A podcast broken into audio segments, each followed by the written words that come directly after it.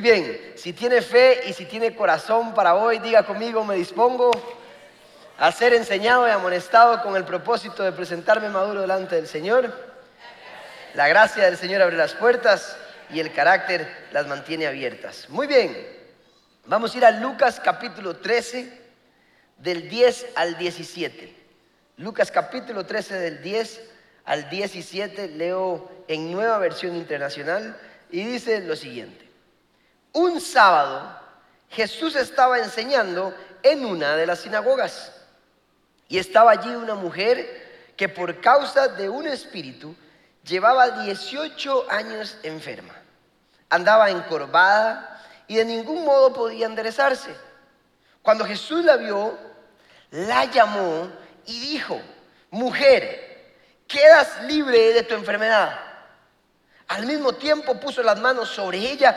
Al instante, la mujer se enderezó y empezó a alabar a Dios. Indignado porque Jesús había sanado en sábado, el jefe de la sinagoga intervino dirigiéndose a la gente. Hay seis días en que se puede trabajar, así que vengan esos días para ser sanados y no el sábado. Hipócritas, le contestó el Señor. ¿Acaso no desata cada uno de ustedes su buey o su burro en sábado y lo saca del establo para llevarlo a tomar agua? Sin embargo, a esta mujer que es hija de Abraham y a quien Satanás tenía atada durante 18 largos años, ¿no se le debía quitar esta cadena en sábado? Cuando razonó así, quedaron humillados todos sus adversarios, pero la gente estaba encantada de tantas maravillas que él hacía. A la enseñanza del día de hoy le he puesto por nombre de mucho valor, de mucho valor. Y es que creo que a través de la vida, por alguna circunstancia, porque sea lo que sea que hayamos vivido, muchos de nosotros hemos ido perdiendo, se nos ha olvidado el verdadero valor que nosotros tenemos como seres humanos, como hijos de Dios. Muchos de nosotros hemos ido, ese valor se ha ido disminuyendo a través de la vida y hemos quedado prácticamente sin valor. Algunos, por lo que hemos vivido, casi que ya van por la mitad, otros ya se sienten que son insuficientes, otros tienen problemas de identidad. El mundo tiene una crisis de identidad muy severa y siempre ha estado esto, pero ahora creo que se agrava la situación por el montón de información que tenemos, por las redes sociales, ya si usted eh, pone alguna foto, ya la ve la gente de China, de Rusia, de Israel, de Panamá, de Guatemala. Entonces usted tiene que estar más guapo que nunca porque lo ve todo mundo. Y si usted no es la persona que quería ser a esa edad, pues entonces empieza una crisis de identidad. Veo que un montón de gente tiene un montón de cosas por las redes que, por eso digo entre comillas, porque la gente presenta una vida que ni siquiera está viviendo. Y nosotros se nos contagia esto y digo, pero ¿por qué? ¿Qué, bien están aquellos? Y puede que estén malísimos, pero, pero entonces uno cree que están bien y uno cree que entonces uno es el que está mal y empieza una crisis de identidad o, empieza, empezamos a compararnos y nuestro valor va disminuyendo y creo que se agravan los jóvenes y en, y en los adultos. Si algún día fracasé, entonces el valor porque quebré aquella empresa, ya no soy el, el, que puedo hacer una empresa, ya soy aquel hombre que fracasó, que gastó el dinero, que no pudo pagarle a nadie, y nuestro valor se empieza a bajar. Si algún día fracasé en una relación, tengo un divorcio, entonces ya no soy esa mujer que creí que iba a ser, o aquel hombre que iba a agarrar una familia y le iba a levantar, y más bien todo salió pésimo, y ahora estoy hundido, y ahora nadie me quiere hablar y nuestro valor empieza a disminuir. Y creo que hay una crisis de identidad y crisis de valor en nosotros. Y la enseñanza de hoy es de mucho valor. Quiero recordarle a usted el valor que Cristo ha puesto sobre usted. Quiero que usted se vea con ojos del reino, con ojos como Cristo lo ve a usted. Y quiero que piense en su identidad en temas de reino, para que usted tenga una idea de qué valor y qué importancia tiene usted en esta vida. ¿De acuerdo? Entonces, en esta historia en Lucas capítulo 13, aparece una mujer que no sabemos el nombre, no sabemos quién es, no sabemos cómo se llama, simplemente Jesús nunca le menciona el nombre y creo que hay una razón que al final vamos a ver. Pero no sabemos, solo sabemos que es una mujer que está enferma por un espíritu. Hay dos personajes principales, está la mujer y está Jesucristo, que dice que estaba enseñando en uno de los sábados. Los judíos acostumbran y se reúnen en las sinagogas. Son diferentes iglesias y dependiendo de qué tan cerca estaba su casa, usted asiste a esa sinagoga. Jesús estaba en una de ellas, no sabemos en cuál, pero ese día le tocaba enseñar. Imagínense Jesús enseñando, qué delicia. Bueno, quiero decirle algo. Jesús siempre sigue enseñando a través de los hombres. El Espíritu Santo está en nosotros a través suyo, a través mío, y puede ser que hoy Jesucristo le está hablando a usted directamente. Tiene que usted olvidarse de la botella y Jesucristo está hablando hoy. Y llegó la mujer a esa iglesia que se congregaba todos los sábados, pero dice que estaba enferma por un espíritu. Era un asunto espiritual. Y quiero dejar claro acá que no todas las enfermedades son espirituales, pero algunas sí. Algunas cosas son espirituales y se reflejan hasta en lo físico, hasta en nuestra manera de andar, nuestra manera de actuar, se refleja hasta en nuestra manera de cómo reaccionamos ante la vida. La parte espiritual casi siempre tiene que ver con lo que somos. Y como le dije, esta mujer está enferma y se refleja hasta en una enfermedad. Es tanto el problema espiritual que tiene que hasta le ha causado una enfermedad que la tiene encorvada. En el griego dice doblemente encorvada. O sea, no andaba así, sino que era una cosa severa. Imagínense, pobrecita, el dolor que podía sentir. Y muchos de nosotros, como es espiritual este asunto, podemos representar que muchos de nosotros andan encorvados ante la vida. Con un miedo terrible, puede ser por un temor, puede ser por un miedo por alguna circunstancia, puede ser por alguna enfermedad, puede ser por, por incertidumbre, porque no sé lo que viene, porque siento que vienen cosas malas, porque esto no me suena bien y ando encorvado ante la vida. Puede ser, como les dije, por un fracaso, Puede ser por lo que sea, pero el encorvamiento no es bueno. Y este es el punto número uno del día de hoy, de esta enseñanza, y es que el encorvamiento limita nuestra vida. Le voy a decir por qué limita su vida. Porque cuando usted anda encorvado, el panorama de la vida es solo este pedacito. Le cuesta mucho ver el panorama que Dios puso sobre usted. Usted no ve el norte, usted no ve la meta, usted no sabe hacia dónde ir. Y cuando usted no sabe hacia dónde ir, estamos mal. Si usted está encorvado ante la vida con miedo por fracaso, por alguna situación que vivió, por alguna enfermedad, usted empieza a limitarse y a ver solo el problema. En lugar de ver hacia arriba, enderezarse y caminar como Cristo quiere que usted camine. El cuerpo fue diseñado para caminar derecho. Para caminar derecho. Para que usted tenga la habilidad, la agilidad para poder correr, para poder desplazarse. Pero una persona encorvada está completamente limitada. No puede correr. Imagínese dormir con todo el dolor. Usted no puede desplazarse, no tiene la misma capacidad que una persona que camina derecho. Es normal. Y ese encorvamiento está limitando su vida por algo que sucedió y usted ha querido solo ver el problema y hasta aceptamos que ya eso es lo que nos toca y que somos parte de esta enfermedad. La mujer tenía 18 años enferma, yendo a la iglesia y congregándose. ¿Cuántos de nosotros entramos por esa puerta como entra esa mujer? Fue un sábado cualquiera. Un sábado entró, escogió una silla como usted y como yo. Pero llegó con un dolor, llegaba y se iba con el mismo dolor. Llegaba enferma y salió enferma. Llegaba estresada y salió estresada. Llegaba ansioso y salió ansioso. Llegó con miedo y salió con miedo. ¿Cuántos de nosotros nos hemos congregado por 18 años, por 5, por 20 y entro a la iglesia con un problema y salgo exactamente igual? ¿Creen que eso está bien? ¿Creen que es normal? No. Porque el encorvamiento limita la vida, ella estaba viviendo en eso.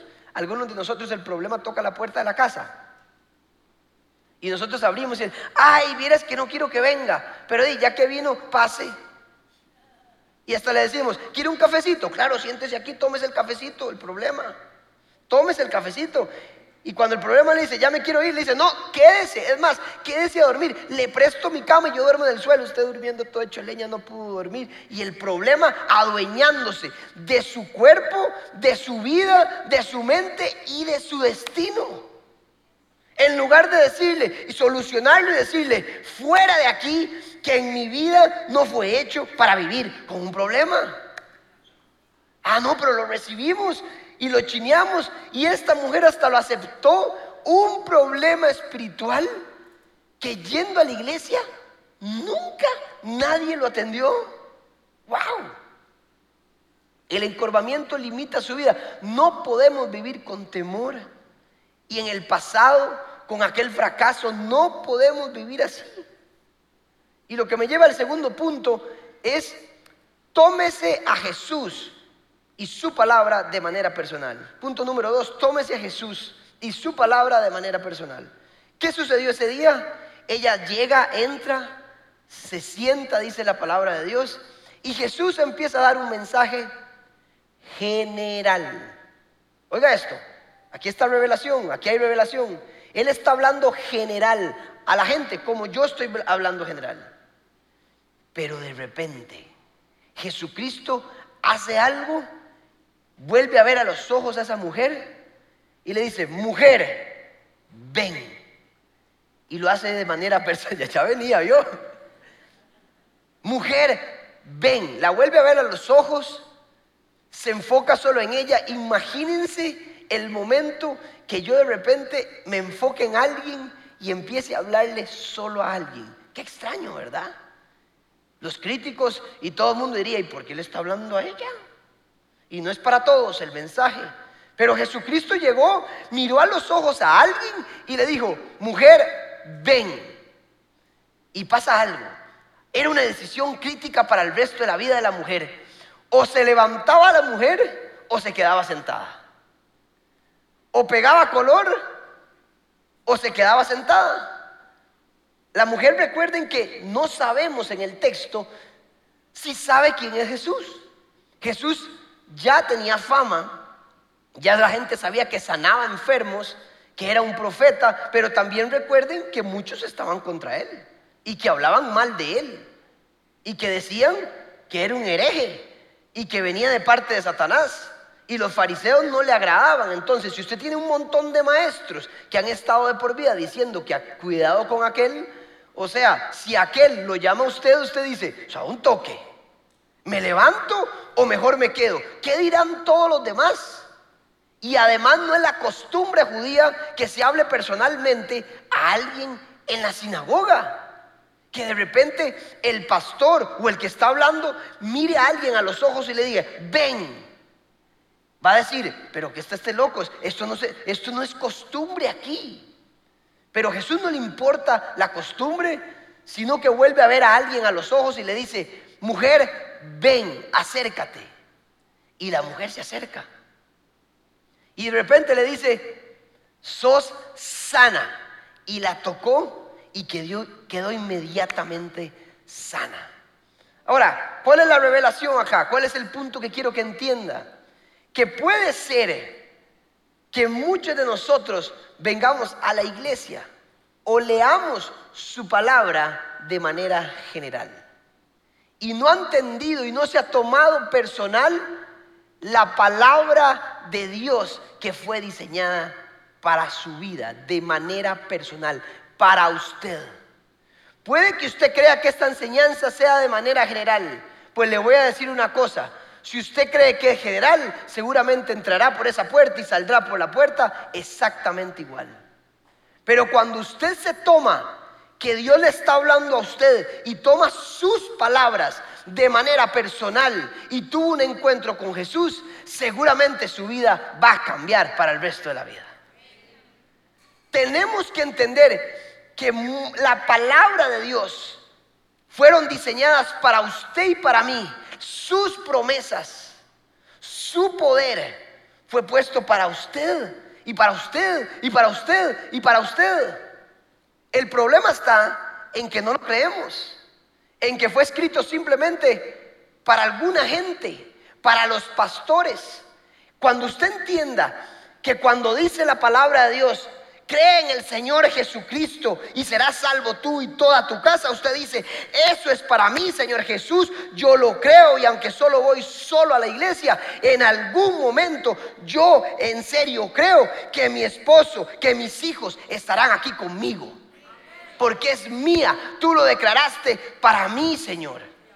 Si la palabra de Dios dice, por tus llagas fuiste sano. Usted dice, eso soy yo, me estás hablando a los ojos. Fue para mí, no fue diseñado para un pastor, fue diseñado para todos los que creen en Jesucristo. Es mío, Señor Jesús. Soy sano. Y aunque la sanidad aún no se ha, aunque la sanidad aún no ha llegado, usted no se puede rendir nunca. Usted no va a aceptar vivir con eso. Usted puede vivir en gozo puede vivir creyendo que Jesucristo solo tiene que dictar una palabra, mirarlo a los ojos y que ese día, 18 años después, quedará sano. Pues puede ser que ese día es tu día. Porque Jesucristo vino de manera personal a decirte, te amo, tienes valor, tienes derecho a ser sano. Hoy estoy aquí, te estoy hablando a ti.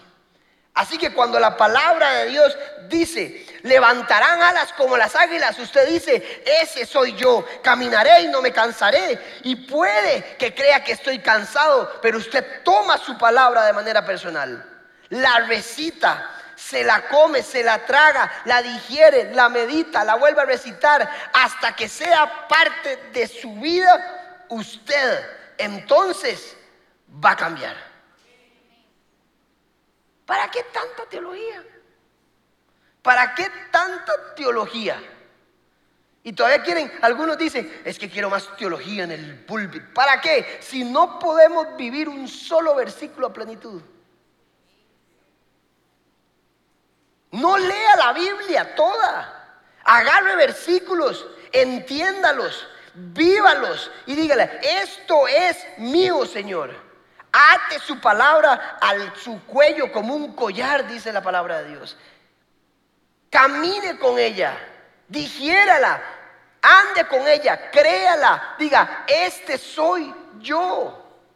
Tú viniste por mí, Señor Jesús. No de manera general. ¿Cómo creen que mi vida cambió? Cuando me, tomé la palabra de manera personal. Cuando entendí que esas promesas estaban para mí, ¿ustedes creen que soy especial? No. Lo que pasa es que entendí que había algo personal, que Jesucristo me llamó, que Jesucristo me salvó, que Jesucristo me redimió. Y que cuando dice que tendrá un espíritu de poder, usted lo toma y dice, ese soy yo. Por lo tanto, no puedo andar de manera general, quiero andar en poder porque tu Espíritu Santo va más allá, es sobrenatural, es supernatural y algo va a suceder en mi vida cuando yo hable, cuando yo me entregue, cuando yo me hinque, cuando yo ore, cuando yo suplique, porque tú Señor estás vivo. Y así es como voy a caminar. Y si el otro quiere verse de manera general, salado él. Pero yo me lo tomo personal, que Jesucristo vino varios días, algún día o todos los días, me miró a los ojos y me dijo, ven, sos sano. Y hubo un encuentro con él.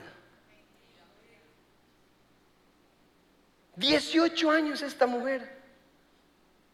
Hasta que un día entró Jesús y le dijo, mujeres, ha llegado el día en que tienes que tomarte de manera personal. Te he llamado a ti. Ven, quiero tocarte, quiero sanarte. Ven lo que dice, por ejemplo, Juan capítulo Juan capítulo 8, versículo 31. Dice, Jesús se dirigió entonces a la gente. Jesús le dijo a la gente que creyó en él, ustedes son verdaderamente mis discípulos si se mantienen fieles a mis enseñanzas y conocerán la verdad y la verdad los hará libre. En otra versión dice, si permanecen en mis palabras, ¿Qué quiere decir eso? Si usted hace suyas las palabras de Él y las hace parte de su vida y las camina y las entiende y las vuelve a digerir y las vuelve a repetir, entonces la verdad, ¿cuál es la verdad? Que usted no es un fracasado, que usted es exitoso, que usted fue puesto por cabeza y no cola. ¿Cuál es la verdad? Que usted es redimido, que usted es sanado, que usted es libre. ¿Cuál es la verdad? Que usted es hijo del rey de reyes. Esa es la verdad. Y esa verdad te hará libre. ¿Libre de qué? Del encadenamiento, del encorvamiento, de la limitación en su vida. Levántese, desencórvese, porque la verdad lo hizo libre. Y es por su palabra. Le recuerdo una cosa, su valor no está en su error o en su éxito. Su valor es que Jesucristo murió por usted, lo ama. Su valor es que usted es parte de una familia celestial, de reyes. Ese es su valor, no lo que usted hizo, sino lo que Cristo ha dictado que usted es. Y Él dice, Él es mi hijo, por lo tanto usted tiene poder, levántese, desencórvese, camine y ahora represente lo que es.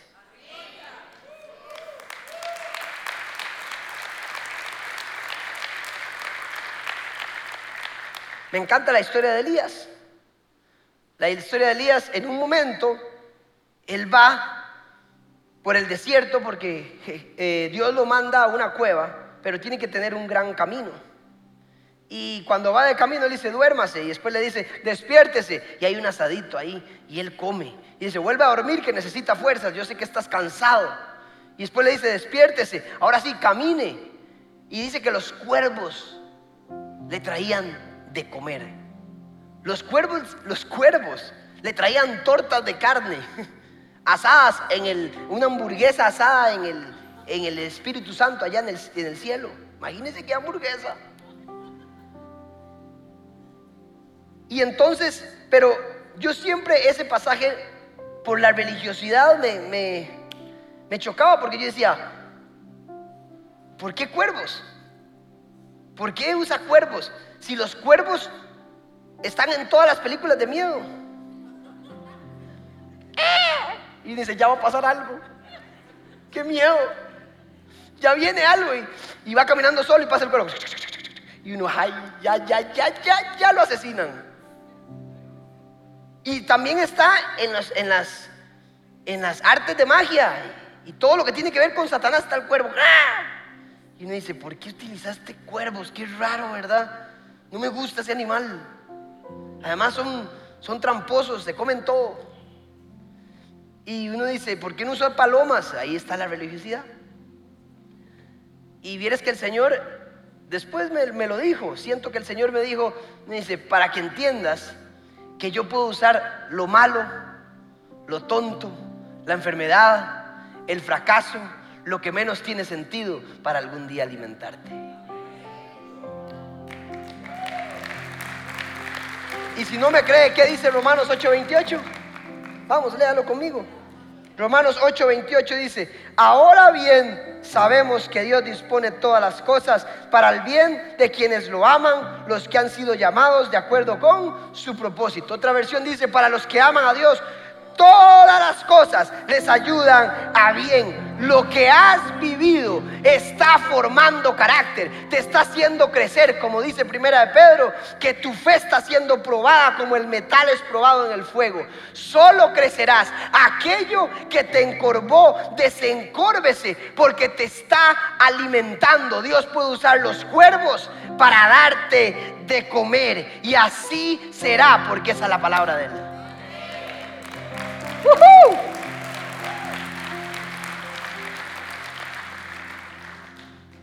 Y nosotros creyendo que estamos hundidos. No es tiempo de empezar a decir, soy sano. No más depresión, no más ansiedad, no más ataque de pánico. Hoy voy a dormir como el Señor diseñó que tenía que dormir bien profundo porque estoy cuidado y mientras estoy dormido el Espíritu Santo me unge, me cuida, me sana. Porque Él usa todo, todo para tu bien. Les he contado miles de veces, pero el fracaso, el secuestro que tuve en ese momento, me alimentó de una manera espectacular. Si está bien, el momento fue duro, pero lo que vino después, lo que Dios usó, formó carácter, hubo un punto de inflexión en mi vida. No soy el mismo. Algo sucedió. Aquello que Satanás creyó que me iba a dar temor, el Señor lo usó para levantar a un hombre que ahora habla ante miles de personas. Decida usted seguir encorvado o desencórvese y alabe a Jesucristo como esa mujer, porque inmediatamente entendió, esto sí es de verdad. Hoy alabo al Señor. Levante sus manos conmigo. Levántelas, vamos. Esto no, no lo hago siempre. Pero levante y diga, llegó el día en que aún los cuervos me darán de comer. Amén. Dele un aplauso al Señor.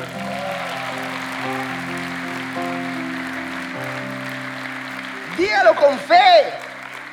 Ha llegado el día, Señor Jesús.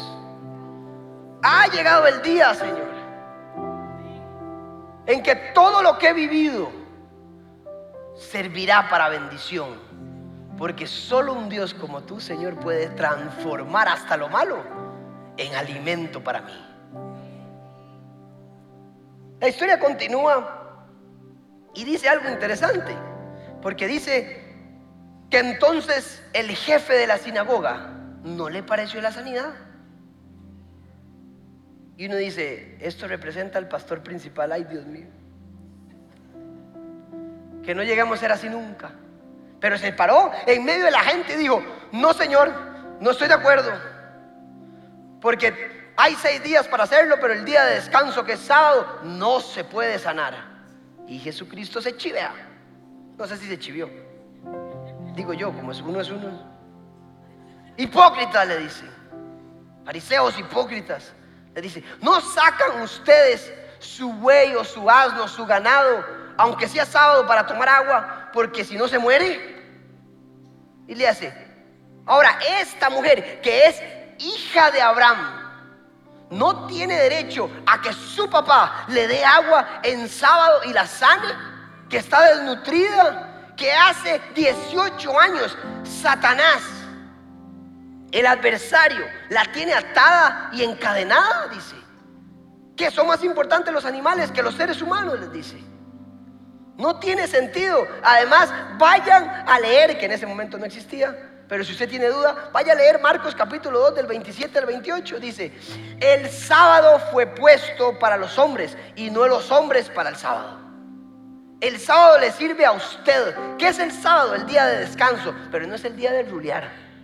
Jesús, eh, Dios, cuando hizo la creación, el séptimo día no rulió. Celebró y dijo, hmm, esto sí es bueno. Dios diseñó el sábado para qué?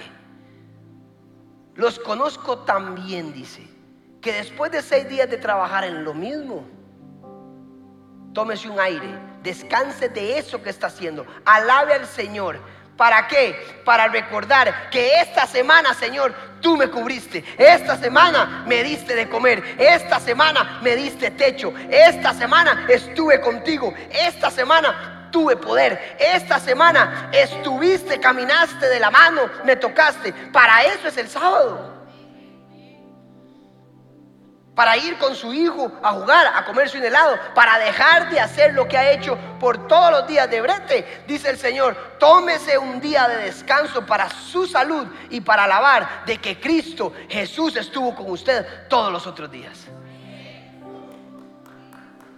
Para eso es el sábado.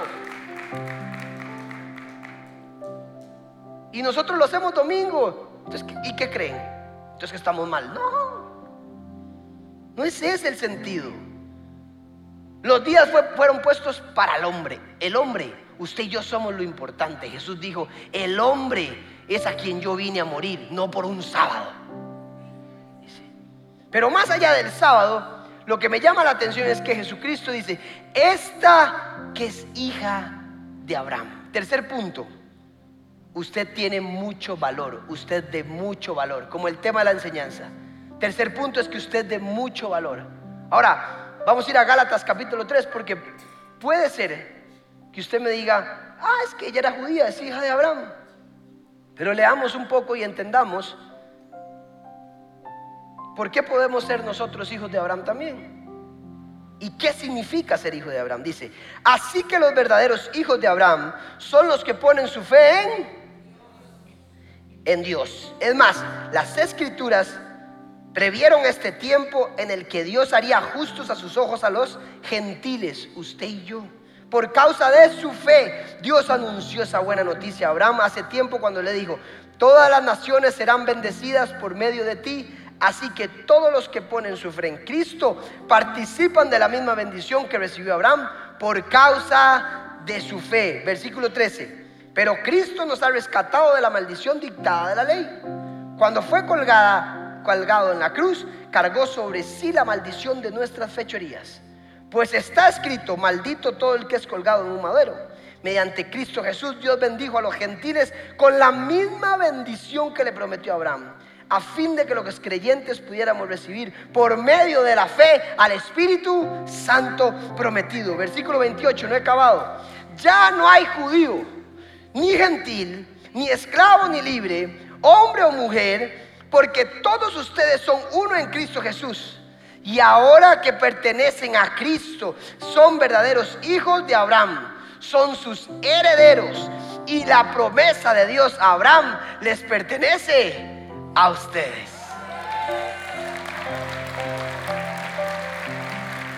Le voy a decir por qué usted tiene derecho a que Jesús lo vuelva a ver a sus ojos. Le voy a decir por qué la palabra fue hecha para usted. Le voy a decir porque hoy es su día, porque usted es su hijo y su hija. Y dijo, él ya tiene derecho, no le mencioné un nombre, pero ¿sabe qué le dio? Identidad. Es mi hija, sea sábado, sea cualquier día, tiene derecho a ser sana. Y un papá jamás va a permitir que sus hijos anden encorvados para el resto de la vida. Tienes derecho a que hoy sea personal.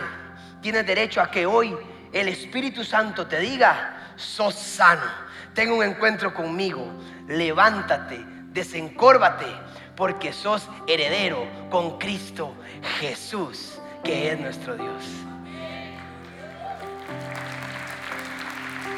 ¡Wow! No sé si usted le emociona esto. Pero cuando entendemos el valor, no importa el apodo que le pusieron, lo que hicimos en algún momento, hay alguien que nos reclama. Y a partir de aquí podemos ser diferentes, caminando derechos, humildes, sabiendo que la vida está puesta para conquistarla y no para hundirnos. He dicho esto antes, pero siento que lo tengo que volver a decir.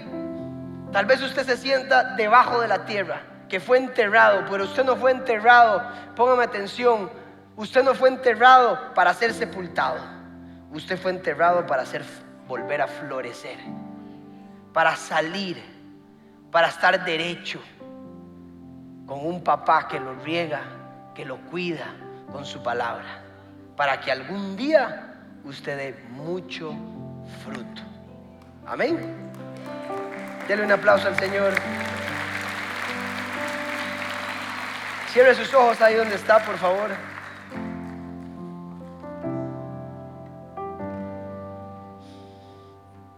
¿Crees que puedes ser sano hoy de tu pecado, de tu fracaso? de tu actitud, de tu enfermedad.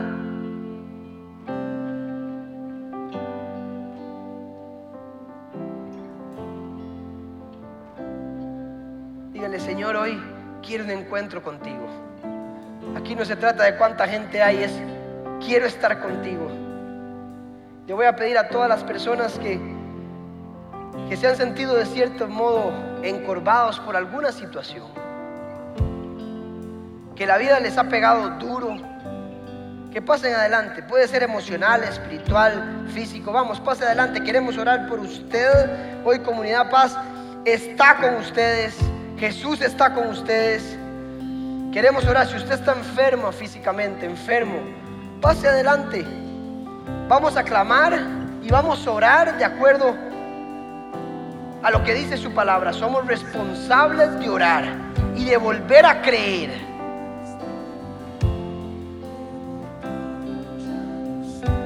que están en sus sillas, por favor, póngase de pie, extienda sus manos si usted cree que está bien. Y si no, desde ahí hay una presencia de Dios impresionante. Vamos, este es su día. No porque yo lo digo, porque Jesús quiere tener un encuentro contigo, te está llamando, te está diciendo, mujer, hombre, ven, usted atrás tiene poder y cree que es hijo de Dios, empiece a orar por esta población que necesita. Desencórbese, vamos, Padre Santo. Oiga lo que dice esta canción.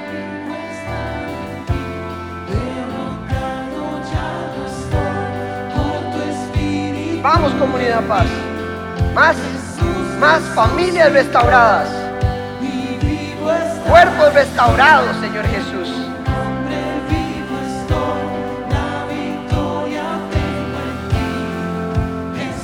Más, más, Señor. Más, Espíritu Santo.